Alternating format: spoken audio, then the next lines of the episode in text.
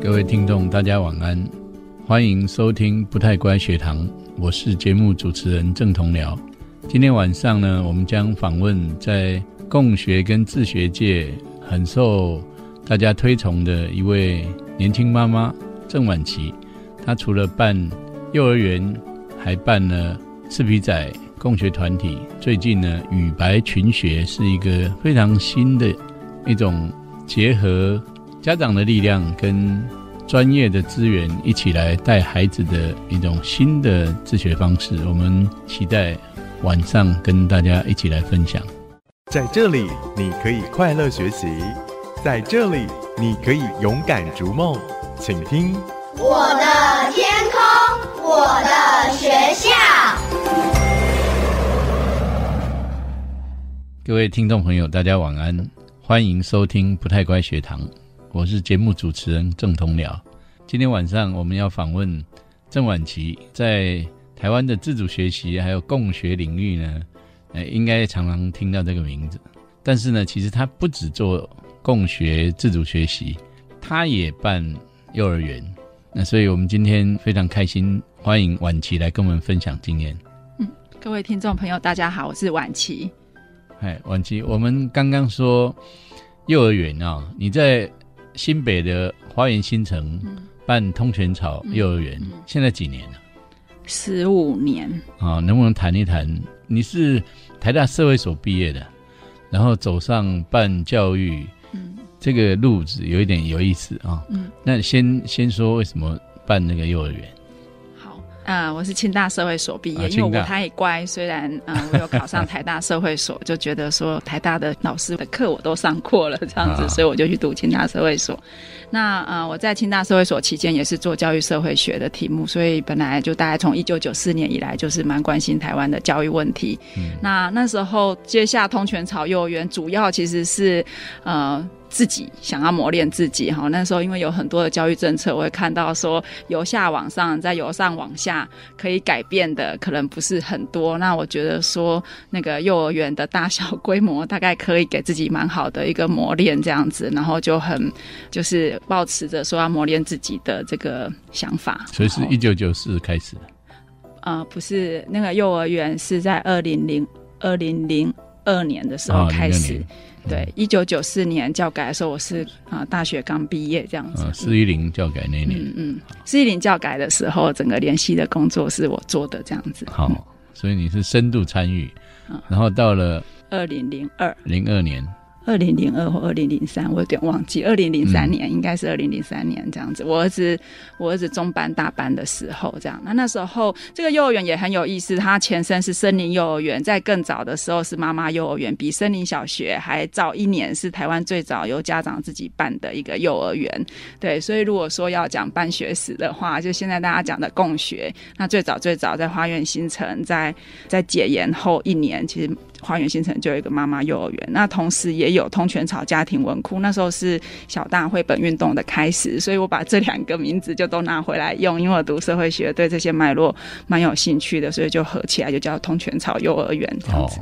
嗯嗯，那通泉草幼儿园是怎么样的理念？有有别于一般的幼儿园吗？嗯，对，在做通泉草幼儿园的时候，我其实就是自己去买了二十本书回来看这样子哈，然后大概我就后来是蛮欣赏意大利的瑞吉欧幼儿园这样子。那当然在幼教里面，在教育里面很基础的是一个主体，就是主体的发展，孩子的发展，还有一个外部的环境。那我们幼儿园在做所谓主题的教育设计的时候，其实我就是会善用本来社区里面的自然、大自然、四季这样子，然后还有人文节庆。这样子啊，我们就是用这样子的方式变成我们的主题，所以我们跟一般在做主题幼儿园的幼儿园不太一样，就是我们其实都是用这个四季的变化直接作为我们的主题，因为我觉得这些很真实的、很复杂而完整的又有规律的这些。这些外在环境的转变是很适合幼儿的这样子。那另外我们是很重视，就是观察小孩，就是所以还蛮勤劳的写观察记录，然后去想，哎，为什么小孩这样想？那在更后来，我们大概在呃大概在六七年前，我们就还在引入一些心理学的方式这样子，所以对于孩子内在的情绪就有蛮深入的了解。所以现在在幼儿园就是在这几个部分，我觉得是做的是相当不错。这样我们的小孩就是在在互动当中是比较不会有冲突，然后比较稳定这样子。那我另外后来是用这样子的理念在做了亲子森林，就是带着家长了解孩子的那个内在的情绪等等这样子。然后呃，尤其是特别是对两三岁的小孩的家庭来说，通常会觉得那个时候的小孩就是非常的固执，然后容易生气这样子。那因为我们做了这些家长课，也可以蛮帮助家长了解自己的小孩。你刚刚说让孩子稳定不冲突，你的做法是什么？因为在幼儿阶段，大概是这样简单说，就是两岁的小孩，他大概就是是一个自己从一个。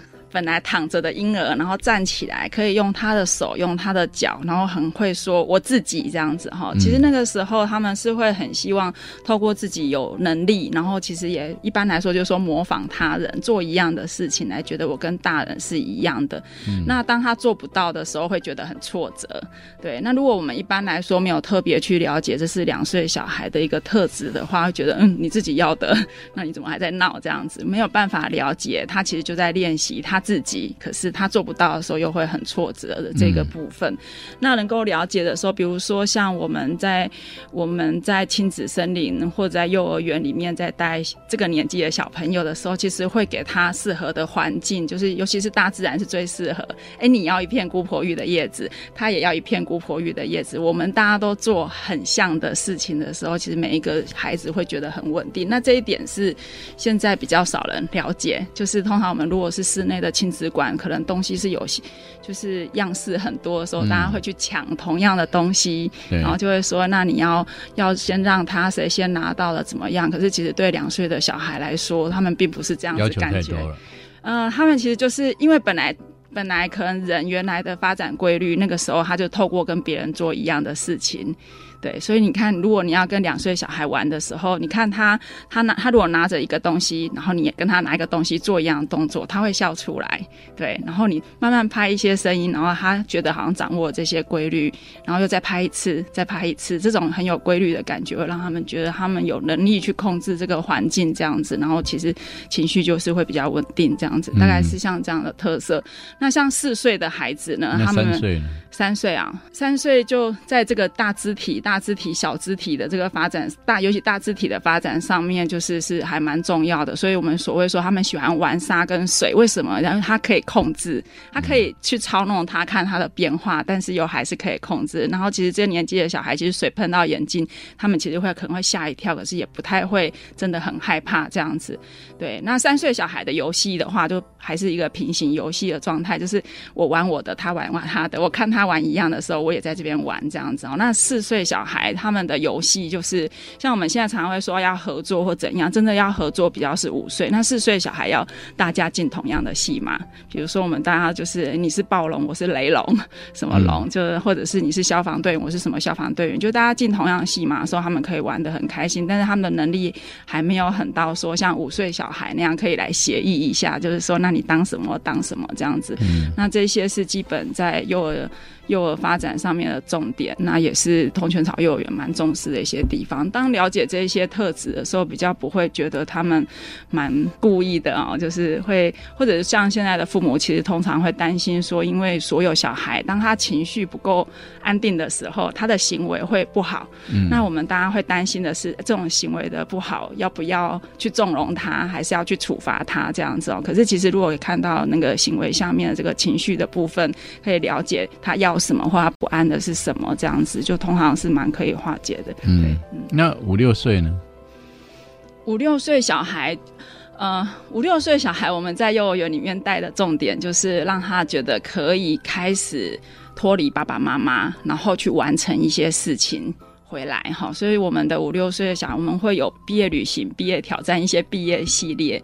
那毕业系列其实我们会，其实小孩真的说要去做毕业旅行或毕业挑战，心里是会有担心的，不是像不是像像我最早做幼儿园不太知道，就会觉得应该很开心吧，很兴奋吧？没有，其实小孩会想要去，可是小孩其实探索跟安全感两个都要，所以一定要让他们逐步的有觉得说，哎，我取得我的能力，所以我自己可以照顾我自己的安全感，这样子。五六岁的重点，我们就会放在这边来，让他可以迎接小学这样子哦。所以现在，现在我们那边也会做幼小衔接，可是不是说哎，你会不会认，会不会写 b u r p l e m o r p h 而是是在心理上面有没有觉得说，当我我独立的在一个校园走，或独立的去做什么事情，我自己可以完成。当我觉得有点害怕的时候，要怎么样去做解决这样子哦？那当然，就以游戏来说的话，五六岁的小孩在游戏或者是在呃在学习上面都会是很精彩的。这样，所以大部分幼儿园在做一些很精彩的教学，我觉得就是五六岁小孩，五六岁小孩的想象力跟做出来的能力都蛮不错的。这样，我自己是认为五六岁大概到小学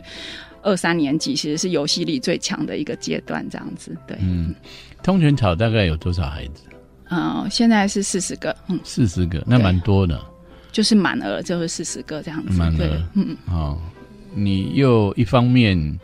身兼妈妈，然后后来又有赤皮仔，嗯，又当幼儿园的负责人那边，那很忙吧？嗯，我做赤皮仔的时候，幼儿园已经蛮稳定了，这样子，就是因为我们有幼儿园有园长嘛，有老师这样子，那我们的老师也都相当好，这样子，对，做赤皮仔已经是五年六年前了，这样子，对，嗯，那我自己小孩，因为。我了解小孩嘛，我跟我的小孩就也还蛮稳定的这样子。我女儿我都说她现在快，她现在十一岁多，她从小到大我从来没有骂过她这样子。对，就是因为我们这样做，其实小孩也都在我附近啊，就是比较不是说我在外面上班很晚回来这样子的状态。那但是大概也是我做我的事，他们做他们自己的事情这样子。我觉得你这个经验蛮重要。嗯，我们了解小孩，因此他们蛮稳定的。嗯。那你对于那种年轻的父母，你们什么建议？他们怎么了解小孩？现在当然有很多的杂志都有在写怎么样了解小孩，我觉得资讯是蛮多的。那通常，比如说像你怎么观察孩子？我怎么一个一个家长如果在家里面，因为当然他生活里面原来就有一些惯性啊。嗯。那我们比较困难的是从惯性里面出来，然后去看到孩子真正的需要。通常我们看到的是自己的惯性。嗯，一个 这这个蛮难回答的哈。一个比较简单的方法，我自己在想，就是会这样。幼儿阶段的，就我会先想象人在大自然里面会是什么样。嗯，对，因为因为幼儿其实是很生物性的这样子，那他常。人类长期演化下来，这个生物的本能还是先是最最为基础的这样子。比如说，像刚刚我说的，两三岁的小孩他们会去要别人手上的东西，那那个是什么？他可能不是道德的问题，他可能是从生存的角度来然后他就是在跟别人做一样的时候，来觉得我是一个人这样子。这个是一个方法，就是可以想象说人在大自然当中是怎么样。那第二个就要去想说，本来人类社会的。环境是怎么样？因为现在的家庭是比较已经就因为都市化，比较原子化，家庭都很小，所以比较没有可以互相照顾或互相小孩互玩的这个环境，这样子，这个也蛮重要的。这样，所以我自己是为了这个，我自己就办了一个亲子森林。这样，这边今天本来老师没有预备这个主题，但是我其实有做一个亲子森林组织，那就是在一个我自己办的一个两千平的同系自然游戏场，那那边。会有，我们会给家长课，就是有心理师来带家长怎么了解孩子的情绪，叫做亲子生理，就叫亲子生理。哦，所以它是有别于通泉草的。对对对对对。哦，你另外对，然后孩子们就在就是那个两千平的地方，就是我为孩子预备的嘛，就是我就说让小孩有挖土挖沙玩溪水的这个经验，这样其实就会看到哇那个。大概呃十个月、十一个月大的婴儿，他在溪里的大河床这样在跑、在爬的时候，其实会觉得，哎，对，其实人类原来是这个样子。那只是我们已经太久没有这种零到两岁的这个资料跟资讯这样子。所以亲子森林是给零到两岁。没有亲子生理原来是给两三岁以上的，就是大概到幼儿阶段的这样子。但是因为很多妈妈会背着幼儿婴儿来，所以我就意外的再去看到，说哎，其实婴儿在那样子的环境里面发展的很好，他不太会怕什么，然后很稳定。定期的类似营队还是？呃，就是我们我会为家长另外一种幼儿园的。嗯，就是大概是以一个礼拜一次为主，然后可能一季是大概十二周的课程。那我们可能会在前面的时候先给家长没有带着孩子的家长课，大概是两三次，有一个基本的概念。那接下来就会家长带着孩子一起到这边来。那这个也是要回答老师刚刚提的一个重点，是说因为那个对家长来说会觉得教育的派别好多，我要用什么方式来带小孩？然后因为看书可能看不太出。出来这样子哈，那我们提供那样的环境，就第一个大家会看到哇，所有的小孩都很稳定，因为来的家长，然后他们一起上家长成长课，然后那边又是环境蛮自然的，就就会看到其实小孩。会蛮稳定的，然后有一个文化的力量这样子，对，主要是主要是这样。然后另外一个也是我们比较有经验的老师，幼教的老师，我们可以做一些示范哈。比如说家长可能会说，哎，小孩回去之后还会说，周五、星期五的时候我们要到童溪，或者是会唱起一些歌来。那其实就是幼儿园本来就是我们在做幼教的时候，会有一些很规律的事情，来让小孩觉得他心里可以掌握。那像这一些很简单的示范，也是我们可以带给家长的。这样子，嗯，你两个孩子都带的很好，嗯，跟你的关系都很接近，嗯，那你怎么去观察他们？你怎么了解他们？我两个小孩因为都没怎么上体制内的学，这样哈，这第一点。因为即使我儿子现在已经上交大了，那我算一下，他只有在体制内一年而已，这样子。对，那所以其实他们比较少其他来自于其他一定要做的，嗯，就是太多太多没有太多体制的束缚。嗯，对对对，所以这是第一个，因为我们不用赶着去上学这样子哦。那剩下就是我觉得小孩本来就会自己喜欢，当然本来小孩就会喜欢自己的爸爸妈妈，然后本来就喜欢学习这样子。那我会去注意听，哎，他们现在在讲的这个东西有什么样的道理，然后去支持他们。大概是这样，对，所以其实想起来也是还蛮容易的这样子，嗯。哦，你讲起来轻松哦。你说本来就喜欢学习，这是很多父母头痛的事情啊。他们觉得孩子不喜欢学习，不会啊。我觉得小孩，我觉得在在一个什么情况下，你觉得他们会是喜欢学习的？其实我不只觉得小孩喜欢学习，我还觉得其实没有小孩想要当不好的小孩这样子哦。所以在这种情况之下，就是。像刚刚我说的，就是小孩可能是有一些担心嘛，有一些害怕或达不到的期待等等，所以会有情绪这样子。还有他可能没有方法等等这样。那我好，我的小孩如果遇到一些困难的时候，我会简单说，我会跟他说：“哎，我们今天只要挑一件小困难就好了，然后用二十分钟时间面对他。我可能会用这个方法。”嗯，对。那呃，那种他们如果觉得遇到什么困难有烦躁的时候，我们可能用。这样子的方式，然后他就会觉得，哎，这样这样子简单，可以做好啦，好啦，我就去弄这样子。那其实二十分钟很快，其实就重点是要让他去面对这件事情，然后或者是我说，哦，那这个很难，我们再把它切成四份，这样子切成一小份一小份来做一些面对。那可能是这样子，就是说，当小孩遇到困难的时候，我们怎么样帮他拆解那个困难，然后让他通过，这也是蛮重要的。一个是情绪的接纳，一个是方法的提供，这样子。那这两个部分，我算是还蛮有经验的。嗯，嗯太好了。那婉琪，你自己两个孩子进入体制念书的时间很短哈。嗯，你说你的女儿是完全没有进体制学校念书，她有短短的时间，对，短短的时间，小学一二年级的时候读半天这样子。哦，现在六年级，现在六年级都是在家自学，都是不一定在家，也不一定是算自学啊。你可以谈一谈他他学习的样态大概是怎么样吗？我女儿是在三四年级的时候，因为我那时候已经办赤皮仔自学团了，然后我想说，我就看到其实，在自学界有很多个人自学的家庭也非常的精彩，然后我想要也有这种身份体验一下，所以就帮我女儿申请了个人自学这样子。那时候他们大概就是我们大概会有两三天的时间，就有三个小女生一起做一个英文课，有一个老师陪他们写文章，然后在大自然里面玩，大概就是这么简单的形式。不过后来就因意外发现说，其实因为他们的生活也蛮单纯的，所以我女儿本来是一个非常内向的小孩，就幼儿园阶段她可能常常都不说话，对，然后可是后来她就变成是一个蛮活泼、蛮有自信的小孩。那他们这三个小孩，那时候我们同溪刚开始，他们是很可以在溪里面直接就是就用毛巾然后捞了鱼，然后就把它。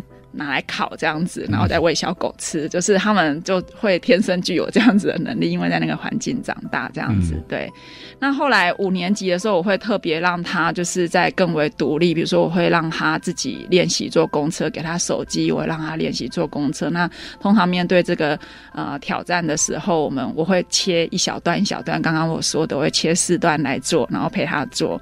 后来也发现这个方法很好，在公车，对对对，就是五年级的时候，他可以自己就是可以自己搭公车去很多地方。那像现在六年级，他就几乎是有时候带着一个滑板，然后就自己搭着公车搭捷运，然后就穿越台北盆地这样子。嗯，他可以从我们现在在圆山大直那边，然后就自己跑回来到花园新城拿个东西，然后再跑回去这样子。嗯，对。那前面我也讲到说，其实每一个阶段的小孩都有他想要完成的能力的。发展这样子哦，那这一点其实是相当重要。通常我们平常在看说，我们接纳孩子的情绪，可是真正。真正还有一个事情是蛮重要，就是怎么样让他一步一步的把自己照顾自己的能力给拿到。嗯，那当小孩他可以这样子有一点独立性的时候，其实他跟他人的关系是比较不会是依赖或者有求于人，那这也会有助于 情绪的稳定。这是这是我的观察。好，那当孩子他是可以独立自己，好像五六年级的时候在城市里面走，其实他就很多判断，他必须要下。他买东西的时候要怎么买？买啊，然后这个车要怎么做啊？所以我都觉得这是很好的运用头脑的，还有还有让他保持着他的整体感官能力，他的。他的品味的一个方式，这样子哦，所以我就笑说，我女儿好像没有读太多书哈。我儿子比较喜欢阅读这样子，我女儿就是已经是在这种 YouTube 的年代这样子，她比较喜欢影像。那但是我也看到我在跟她对话的时候，常常觉得她的逻辑非常的好，就是我有很多困难的时候跟她聊，她马上都可以回答说：“那你不就怎样怎样就好了？”哎，不是觉得对？那你怎么知道？所以这也让我会是非常的惊讶。我觉得，哎，其实好像本来人。就会自己发展出一些逻辑，只要说他有在想，我们有人跟他做对话就好，倒不是说一定需要透过读书来取得这样子哈。对，所以因为这几种好处，就是说我觉得可以保持他一个整体思考的能力，然后他也常常自己可以到一些地方，然后去自己去体会，然后时间又比较可以自己安排等等这样，所以所以我也觉得，哎，我女儿我女儿没有上学这件事情，我也觉得是很好的一个学习这样。嗯，对很多父母来说。说应该是大开眼界啊，因为父母都觉得没有送到学校里面，那怎么办？嗯。其实这个时代，这个时代哈，我们都会说网际网络时代，大概也是这五年、十年的事情，这样跟以前很不一样哈。就是其实以前我们要想要学一个什么东西，就必须可能要去哪边学，要去找老师，要去考试这样子。可是这个时代，其实大家注意一下，其实没有人说我想要学什么而学不到了。对对，已经不是这样，而是说我有没有想要学什么，我有没有想要完成什么？这样我是谁？然后我的人生要做什么？什么事情？我现在常常在一些地方会听到一些人在问的，反而都是这个问题：就我怎么会知道我的兴趣是什么？我的人生要做什么？这样子，对，很少会听到有人在说：“哎，我想要学什么东西而学不到。”这样子，所以这个也是要提醒很多家长注意的。就是我们可能在二三十年前，我们的经验是学习有一个既有的模式，要去学校靠老师喂养给我们这样子。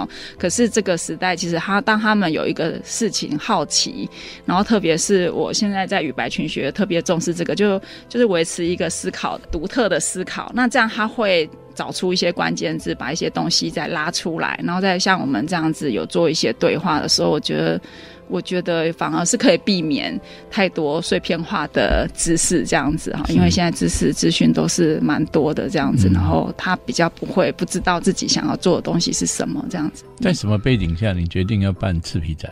赤皮仔原来其实也跟种子小学有关系哦。那因为我原来在办通泉草之前，也比较都是熟悉一些教育政策方面的这样子，所以原来是有一群家长想要问我一下，说那这有没有什么法令，有什么空间可以去做？那家长讲完之后，我那时候就也是一样，我就是上网搜寻，你看到有团体自学这条新的法令，我以前不晓得，那我稍微看了一下，算了一下，我就觉得说，哎，那这个我们在花园新城就可以做，所以我就开始跟一些家长来筹办那个赤皮仔自学团。嗯，那那个时候的 range 是什么？孩子的国中一年级、二年级、三年级，对，因为国中那时候是个瓶颈，这样子。对，那在我们花园新城社区，因为有通泉草幼儿园、有种子小学的小孩这样子，所以就是国中三年，就是如果有赤皮仔自学团的话，我觉得是一个一个好办法。这样，那是哪一年开始？二零一二年。那现在赤皮仔不做了。其实我做事情还蛮随意的，这样刚开始的时候也是刚刚说二零一二年，那时候刚好我在二零一一年年底我租了一间房子。因为我觉得花园新城就是对有一间大房子，就是我觉得哎，说不定可以再让幼儿园更小的小孩有一个更大的空间在那边哈。那后来因为要办赤皮仔，就在那边用。那可是那个场地，其实我们那时候是签五年的租约。那一群国中生在那个屋子里面做一些活动，其实每次房东来的时候，我压力都很大这样子。那我觉得长久长久来说，在那间房子没有办法去支撑赤皮仔的长期发展。那我也观察。拿到说，就是台北市这几年可能会有一些空间可以出来这样子哈，所以就觉得那这个时间点，如果我们之后要再去做一个长久发展的话，应该在台北市再找一些空间这样子。自比仔是一个中学的共学团，嗯，那能不能谈一谈那边怎么样的教学理念，或者是怎么样的方式？带孩子在做赤皮仔的时候，我们其实是一群人一起做这样子哦，然后只是我负责对外处理一些困难这样子哦，所以像朱家仁老师他本来就有蛮多教学经验这样子，所以在理解小孩身上，他就带我们其他老师。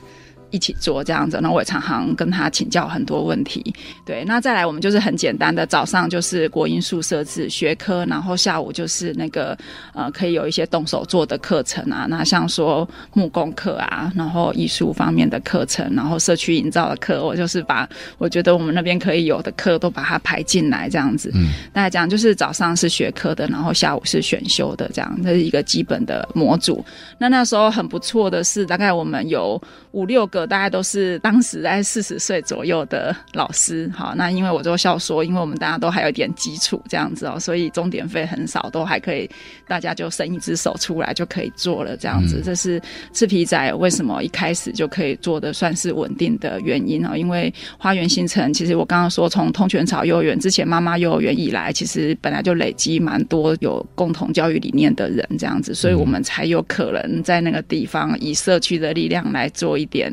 基础，然后来办这样的一个小的自学团，这样子。那自闭仔那些孩子，呃，后来适应的怎么样？你说一二年到一七年，应该也有一些毕业了。我们的学生现在上大学的也好几个嘛，我儿子算是我儿子，然后还有比他大一届的，就是他们，即就是大家对该上大学的也都上大学了，这样子，对。大家感情很好了，因为这种小团体又是一刚开始的时候是共患难的这样子，所以其实大家感情蛮好的。那有艺术倾向的人还是会偏多这样子，对。然后就是艺术、哲学、社会、社会对社会有关心的人，这样的比例还是比较高这样子。其他倒是刚好，因为像我儿子这一届刚好遇到十二年国教的第一届，所以其实他们后面一路也遇到说，包括高中自学有被承认，然后我们高中自学阶段也有补助等等这样子。我们在高中，他们国中毕业之后，大概有一半的人是高中自学，然后有一半的人可能就是去考上一般的学校这样子。去读一般高中这样。所以在衔接上面一般没什么困难。嗯，衔接上面的困难，我自己觉得就是看学生能不能遵守学校的规定这样子。对，因为对我们这种比较说新的学校，对对对，我觉得各阶段都是一样啊，就是像中职的小孩要上国中的话，他也是要去看看所谓学校的这种规定，因为其实学校里面有很多的原则，可能不一定是教育的原则，而是管理的原则嘛。那我们这样子的孩子，可能不一定是觉得这个合理等等这样子。嗯那看他觉得，如果他觉得哎就是这样没有关系，那他就是所谓适应好。如果他觉得不应该是这样，我不应该妥协，那可能他就会再离开来申请个人自学这样子。对，那但是我都觉得这不是适不适应的问题，这样子。那像我儿子的话，对，像我儿子，我都会怕他太适应，所以我都让他只有读一学期这样子。对，因为我觉得太适应的时候，那个整个想法会被拉着走这样子。对，嗯，嗯，延续你刚刚对幼儿园孩子的观察啊、在赤鼻仔，你观察中学生阶段的这些孩子，嗯，嗯，影响他们，嗯，是不是能够稳定？你刚刚讲的这种去学习的主要的因素是什么？其实我觉得是一样的，就是一个是能不能看得懂那个阶段的孩子他内在。就是需要防卫或感到脆弱的事情是什么？这样子。那因为国中阶段的小孩大概都已经社会化了，这样子哈，所以那个会再复杂一些些。可是我的经验是说，一个老师如果可以看得到他们的内在需要防卫的部分，比较不会对于每个人所需要防卫所做出的攻逃呆，就是攻击、逃避跟呆掉的这种行为，不要对这个行为有过多就是觉得这是不好的行为的话。而是直接去看他们内在，我觉得，我觉得都会对话的不错。所以在赤皮仔，我们虽然是大概那时候也是大概三四十个国中生，但是我们也一样，就是我们没有什么强烈的校规等等，可是大家也不太会有什么冲突，对，就是也是秩序都不错等等这样子。对，也是大人真正去同理孩子，同理学生，对体味学生他们真正的心理的感受是什么？对，我会有一个做法是说，我还是会去教一般的礼貌、规则、行为的准则。嗯，但是这可能对百分之七八十的学生来说，他就会遵守这样子哦，因为就是没有特别什么原因，他其实会遵守，因为这就是团体的需要。那但是会有一些小孩他没有办法做到的时候，其实我就是会对我来说，我就会看着他们，会把他当做是，哎，他可能还有一些原因是我们需要去了解。那通常也是固定会是在几个人身上啦。那我觉得这些学生，如果我们用说的是还没有办法有一定的效果的时候，其实一定也不是说要去处罚他，要去了解那个原因在什么地方。嗯我甚至会跟老师说，这些事情就不要再念了，这样子，因为念不会解决的，这样子、哦，他会固定有一些原因卡在什么地方，然后去做一些了解。那这也是很重要，因为如果直接从外在的这个行为控制去做的时候，可能因为小孩都那么大了，而且我们是在相对比较自由的环境之下，可能他后面要怎么样做，我们是会追不完的。嗯所以我的方法比较是这样。反弹更多哦。嗯，好，呃，我们刚刚访问晚琪，谈他的赤鼻仔经验。那离开赤鼻仔之后，晚琪总是不断的在教学上创新啊、你现在做的叫做羽白群学，能不能跟大家介绍一下羽白是什么？好，语白这个字其实就是学习的习。对，嗯那在大概在两年前呢，因为我是台北市非学校形态实验教育高中部分的审议委员，那时候我就会觉得说，那个高中自学生其实高中还蛮适合自学，高中自学生他们还蛮精彩的这样子哦，所以我就办了一个台北飞学校。那“飞”这个字呢，其实也是古字，它可以当做一个翅膀哈，就是一对相反的，就是就“飞”这个字啊，大家可以想象一下。然后就觉得可以像是飞出学校，所以因为我办了这个台北飞学校，这个算是小演讲吧，然后之后就会想说，就以飞的这个系列来帮我们的后面这个学群来做命名，这样。那所以那个就，所以我们就叫羽白群学，那我们不叫共学，而叫群学，是比较不是共同学习一个科目哈，那也比较不是个人在家自学这样子。那我们语白群学就是就是除了刚刚说赤皮仔是国中阶段，那语白群学其实最主要是为了高中阶段的展翼来做的这样子哦。那国中阶段因为有经验，然后一到四年级，我想说是相对比较简单，所以后来我就做一个一到四年级、五到八年级、九到十二年级分开的整个语白群学计划。那哦，那是等于是小学到九年级啊。小学到高中高中十二年级，年级哦所以我就一次一到十二年级全部一起来，三个群对对对，呃、都是共学的群，三个群都是共学的群，对，算是我们就叫群学，我们就不叫共学。嗯对，但是还是申请共学吧。啊，我的申请方式也很特别，这样哈，因为其实在这个时代，刚刚我有讲到，因为网际网络的时代，其实呃，学习的资源、学习的学习的方式。跟以前不太一样，这样。那我就是观察到说，像我的儿子、女儿，他们在呃，他们在当个人自学生的时候，其实他们会比较有时间可以去整理一些自己想要做的事情。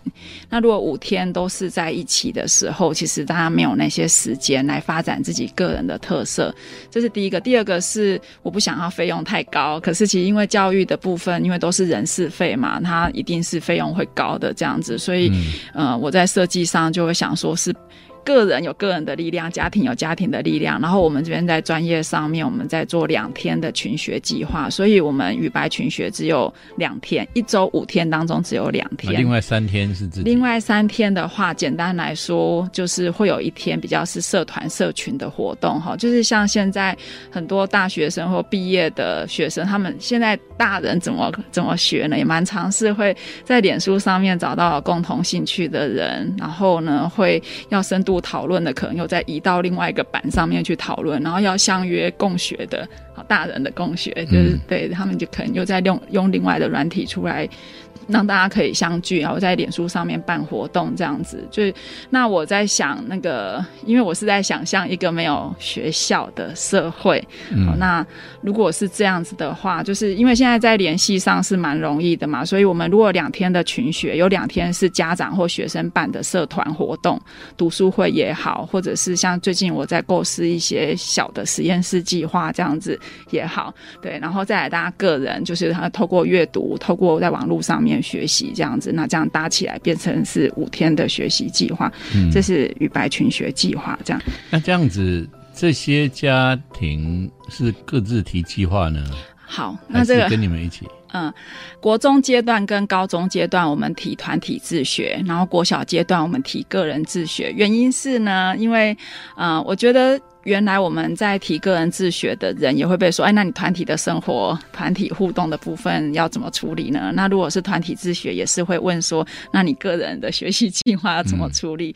所以我觉得本来学习就是会有这一些部分嘛，有有社会、社群、家庭的，然后有个人的，然后有同年纪的人这样子哈。但我就把它都拆开来。那国小部分，我们我是考量到说，因为小学阶段就是大家还是蛮可以回到原学区学校去做互动，所以我都鼓励大家就是申请个人自学这样子。那国中、高中因为要再回去学校互动，可能也没什么部分可以互动，所以我们就申请团体自学这样子。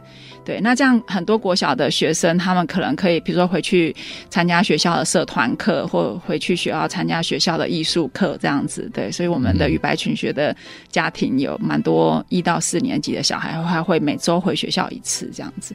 那中学就是国中跟高中，他学的内容是谁来建议，或者是谁来规划？就是我，啊 我们现在五年级开始，五到八年级是我们的现在大家所谓的国中的阶段。那我从五年级就开始这样子、哦，原因是我看到小学高年级的社会课跟自然科课程编的方式，我觉得不太。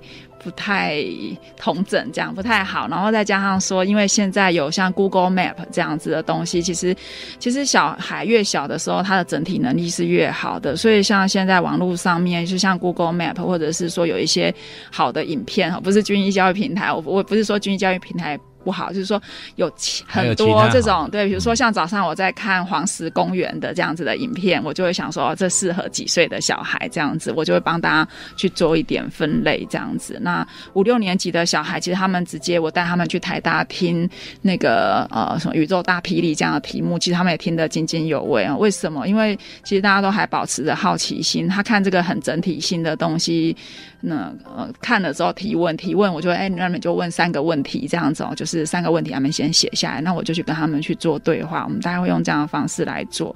那整个课程谁在设计呢？现在就是我在设计这样子。我会设计有一天比较是有一半比较是主题课程这样子。那最近我把就是从上古时期到现在哈，到二十一世纪到未来，就是我把它做成一个简单说是一个很大的历史年表。那分成科学、科技啊、世界、社会、人这样，就科学影响了科技发展，科技影响了世界跟社会的发展，影响里面的人。可是也看到说，整个历史的发展，人是越来越有主体性，这样子的，这样子的整个呃整个脉络，我们都可以呈现出来。这是五到八年级。呃，就是五六七八九十，我们都是会用这个架构来看哈。然后，但是五六年级，我可能相对来说比较是上古时期到中古时期的这个他们一起，如果是共学的时候是在一起吗？没有，都分开。五六年级一组，然后七八年级一组。那七八年级我就以十六、十七世纪的科学革命、地理大发现跟宗教革命是同一个空间分组进行。呃，我们有不同的教室，不同的教室，所以这些。这种学习的发生不是同一个时间的，对，会错开。就是共学的时候是错错开，会有一点错，但是都有你带这样。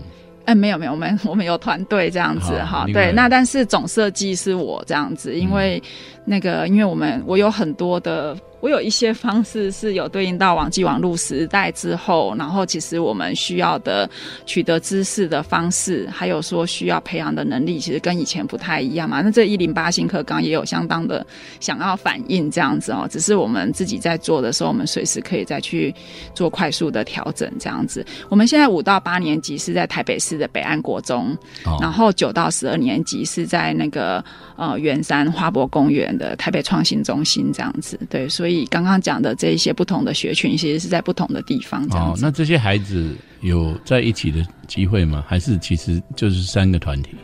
呃，三个比比较是分开，对，比较是分开的，对对，嗯嗯。但是串在一起的是你还有团队。嗯，对，我们团队有十几个人这样子。哦，团队有十几个人，嗯，也有固定空间嘛？这样听起来不是没有固定空间？有有，现在只是说一个礼拜去两次这样。两次，下学期我们可能会调到三次。就是现在，我就是会把大家所需要的做专案的时间，或者是有点小组学习的时间，我也把它计算出来，这样子，然后让大家要去说，我要在什么时间跟哪一些小孩一起做什么事情，然后那个在什么样的一个小空间可以做，这样子，我都把它做一个流程出来。相对于嗯体制的中小学。不确定性在羽白就比较高嘛啊，那那父母他们会会不会焦虑？呃，我们与白群学整个都是先让家长先。参加过说明会，然后而且要上完家长课，所以因为我觉得我们的计划很新这样子哦。如果我同时只是先让大家入学，然后由我们的老师来去做对应的时候，可能会没有办法，就是我们那个可能会太难。所以我是让家长先上家长课，培训过，听起来有一点像亲子共学。对对对，是俊勇他们做的，有一部分时间家长自己带，然后可能一段时间或者是一个月，他们规划一个课程，然后大家一起做。对，可能是这样子。越不受体制框架的影响，它的弹性比较大，比较容易适应真正孩子学习的需求。嗯，我们这边在学习内容上面可能会有一个跟其他团体不太一样的是，我们可能直接就在处理。二十一世纪以后的好，然后还有大学毕业后之后的工作跟创业的议题这样子，对，那这是我们比较特别的。所以我们在高中阶段做课程设计的时候，我就我们就有一组我们在高中阶段的做中学的一个流程。那像我自己也特别在想，以前杜威在说做中学，那我们在幼儿阶段的做中学、国小阶段的做中学、国中阶段做中学跟高中阶段做中学有没有什么不一样？还有在这个时代会不会有什么不一？一样，我就是自己再把它想了一遍，这样子。所以，我们高中阶段的，就是大家会做比较多的专题，希望做比较多专题专案，然后也在这边就是提出问题，然后在一边去查一些资料。所以在在读一些比较新的资讯，像现在这种 AI 时代的东西，嗯，对我们是算读的比较多一些，这样子。对，你是一个很新的妈妈啊，带领很多家长做不同的学习，嗯。可是有更多的妈妈，更多的呃父母，其实是在旧的架构里面，嗯，在想他们孩子的未来怎么样教。嗯，你有没有一个简短的建议？对可能会面对这种新的状况会很焦虑的父母，什么建议？嗯，好，呃，因为。通常我们在当老师的人会比较不好意思对家长有那么多的建议，不过通常是说让跟家长一起来思考一些事情这样子哦。对，就是我觉得一般。爸爸妈一般，特别是妈妈，好了，可能没有机会特别去看，说现在这个时代跟以前有什么不一样啊？所以啊，可以一起读商业周刊，看看打开什么叫区块链这样子。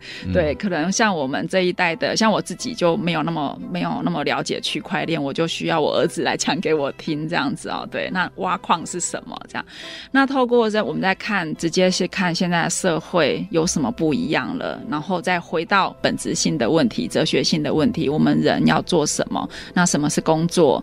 对，那什么是幸福？什么是什么是你跟别人之间的关系？这样等等。所以我会觉得，一方面是看。新的社会是什么样？另外一方面是回来本质性的探究这样子。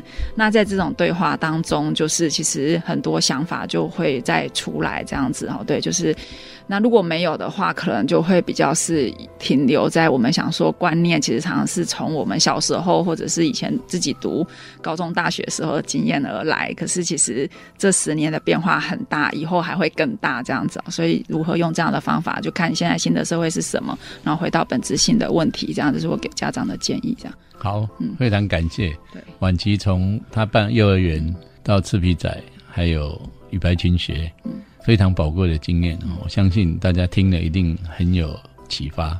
谢谢，好，谢谢。